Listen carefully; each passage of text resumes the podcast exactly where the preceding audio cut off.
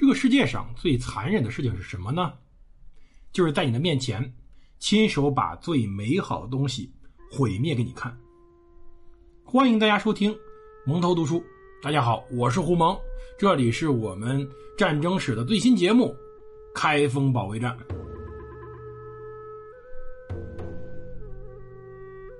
如果说中国历史上最为屈辱的一些事情，鸦片战争，包括我们的抗日战争，绝对不算在内。因为无论如何，我们是反抗了，我们甚至取得一部分胜利，只是我们技不如人，所以被打得比较惨。甚至包括后期的八国联军都不算是，因为至少清政府还留了那么一丝丝体面，它还算是个政府。如果让我说的话，最屈辱的事情。是三件事情。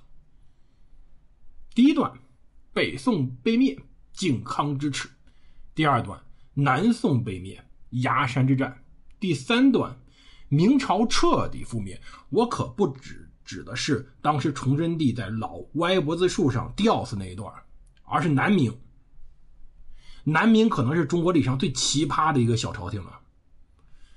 我都不屑，或者根本就不愿意讲南明史，那是中国历史上各种丑陋、各种无耻、各种无聊之最大的集合。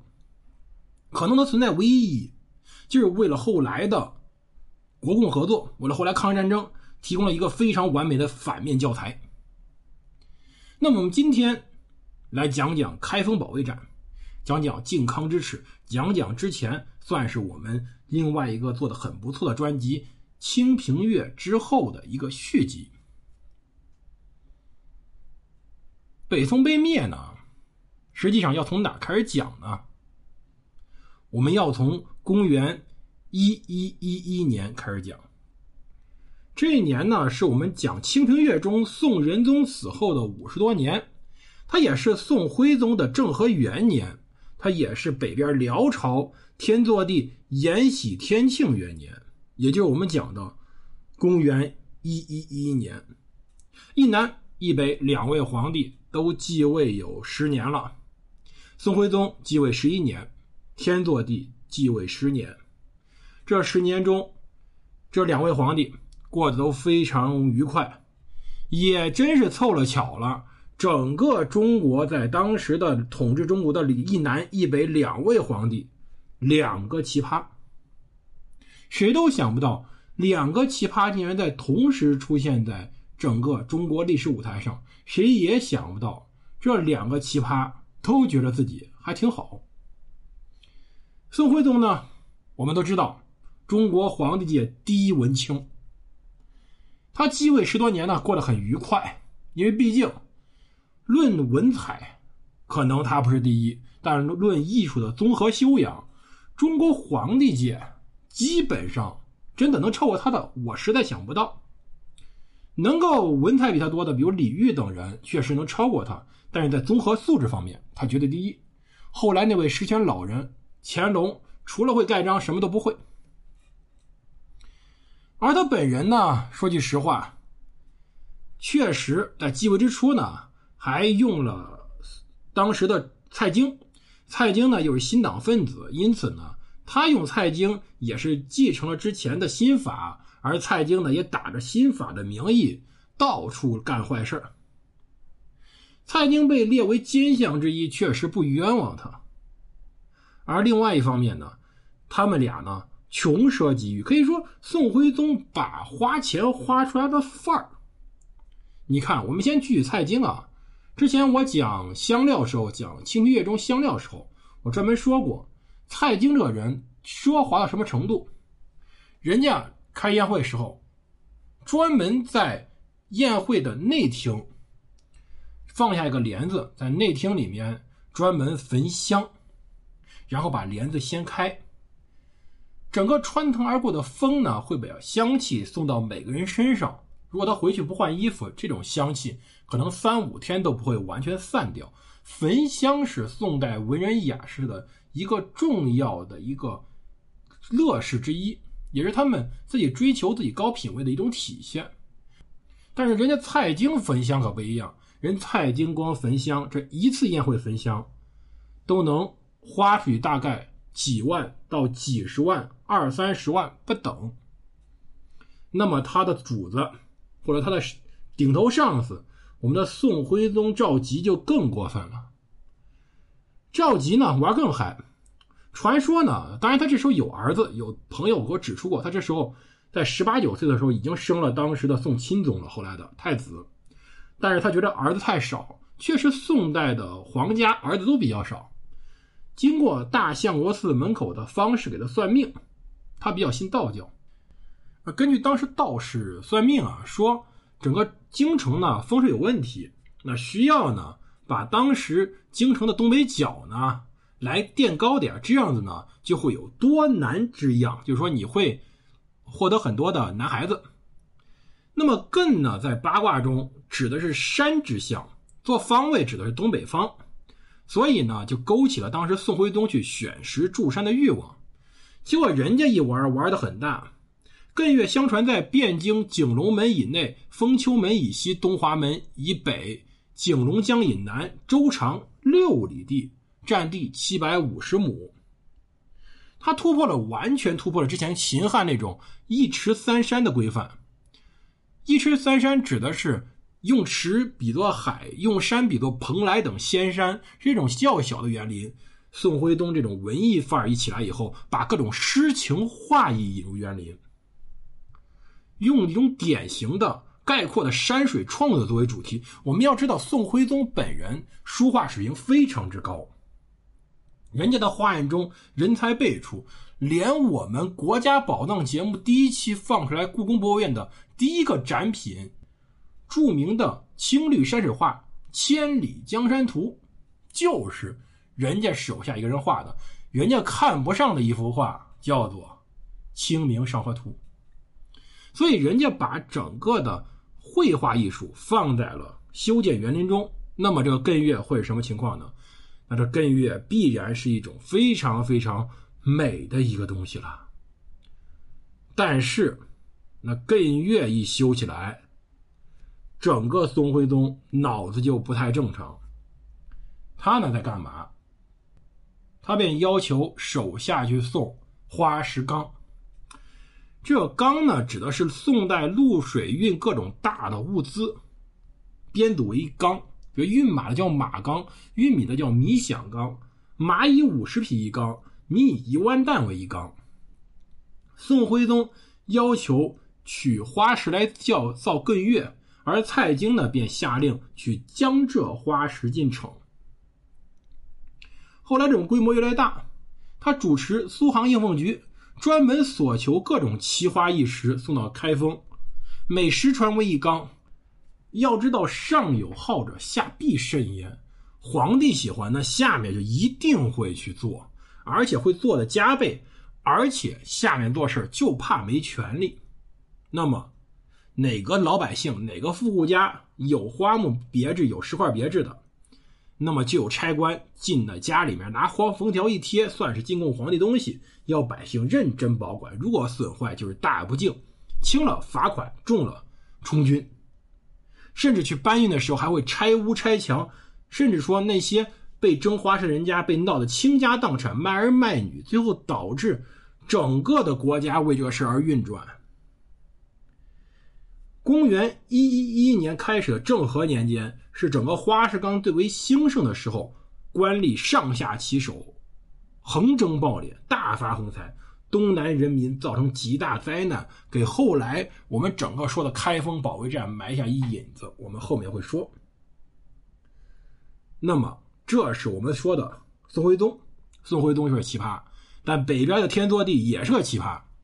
这个天祚帝其实登基挺难的，他呢是侥幸活下来的。他在当年权臣耶律乙辛去谋害他之时被保护起来，后来才侥幸登基。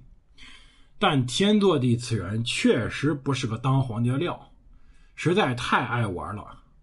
在辽道宗去世，公元一一零一年的时候，耶律延禧奉诏继位，群臣上尊号为天祚皇帝。随后改元前统，他呢任用了萧凤仙、萧德里底等佞臣到处游猎，辽朝本身就起源于草原之上，算是游民族，平常就有四时纳波之礼节，但是那主要是为了统治全国，但不像天祚帝这种特别喜欢到处游猎。他游猎以后，不管政事本身，辽朝民族成分复杂，内部就非常纷乱，本身就容易起各种的冲突。此时导致人民起义此起彼伏，各族首领纷纷反辽，尤其是当时女真族开始出问题。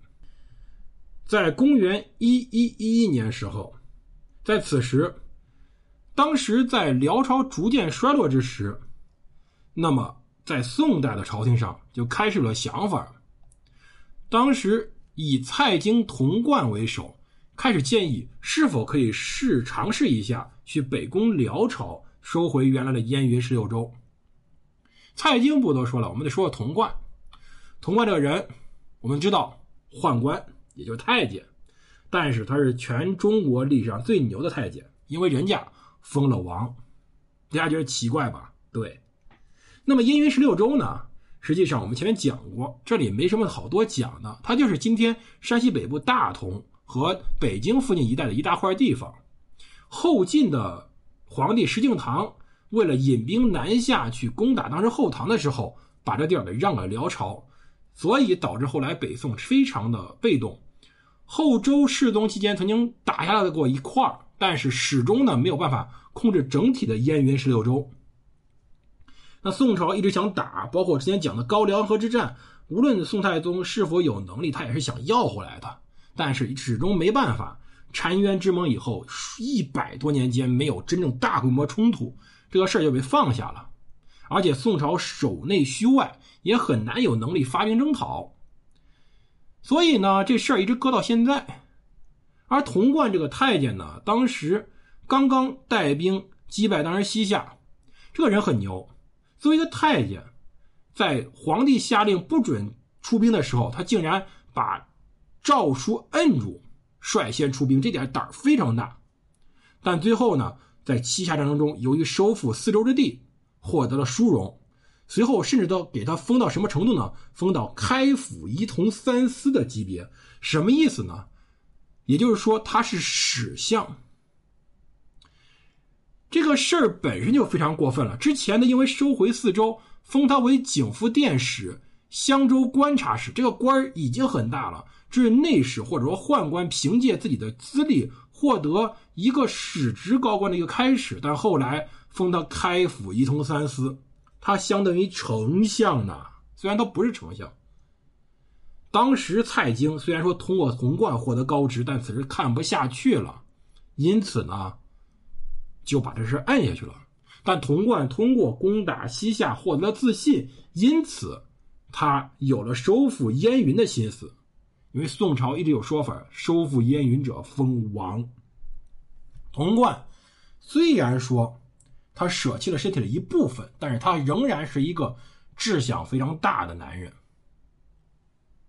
所以他当时呢去劝说，经过劝说以后，童贯被封为检校太尉、出使契丹，去窥测当时辽朝的国情。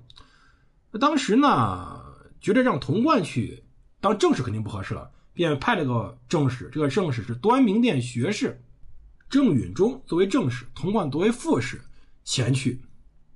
啊，其实国内挺反对，说你让一太监去，不是欺负我中国无人吗？当时徽宗说，童贯刚刚击败西夏，所以呢，辽朝人会害怕他，因此就这样成型了。结果还是被人家嘲笑了。但是这中间有一个事儿，这个事儿是什么呢？这个事儿就是他们在北京附近碰到一个人，这个人叫做马直。马直是燕地人，也就是北京附近的人，家里是个大地主，当官当到光禄卿，干嘛的？管皇帝饮食起居的。当时记载，就根据历史记载说，这个人品行不端，那当时的人就瞧不上他。但是因为历史上这个事儿呢，你也不能当真，所以呢。我们现在先放下他是什么人。嗯，当时汉人在辽朝实际上很尴尬，一方面被重用，另外一方面被防范。从法律上来说，汉人基本跟当时的契丹人地位差不多，没有明显的太低。但是，由于汉人毕竟对于辽朝的契丹民族是非我族类，其心必异，对于当时燕地的，尤其是那些大地主们，还是有防备之心的，比如说派兵去进行监视等。所以，汉人在契丹这边非常有意思，有像韩德让那种当到高官，甚至跟太后能有一腿。是成了辽圣宗后爹那种感觉似的，但更多的人实际上是被防备者、被歧视者。但是这里也要说另外一点，就是这种歧视实际上到了汉人地主心里，如果说皇帝非常强大的时候，这种歧视会变成一种威压。你说辽圣宗时候谁敢有异心？萧太后、萧燕燕时候谁敢有异心？就承天太后。但是。等到天祚帝时候，这个人天天游猎不干正事儿，而且呢，汉人地主，比如说忠心于当时辽朝皇帝的汉人地主，的话传不到天祚帝那儿，这就是个事儿了。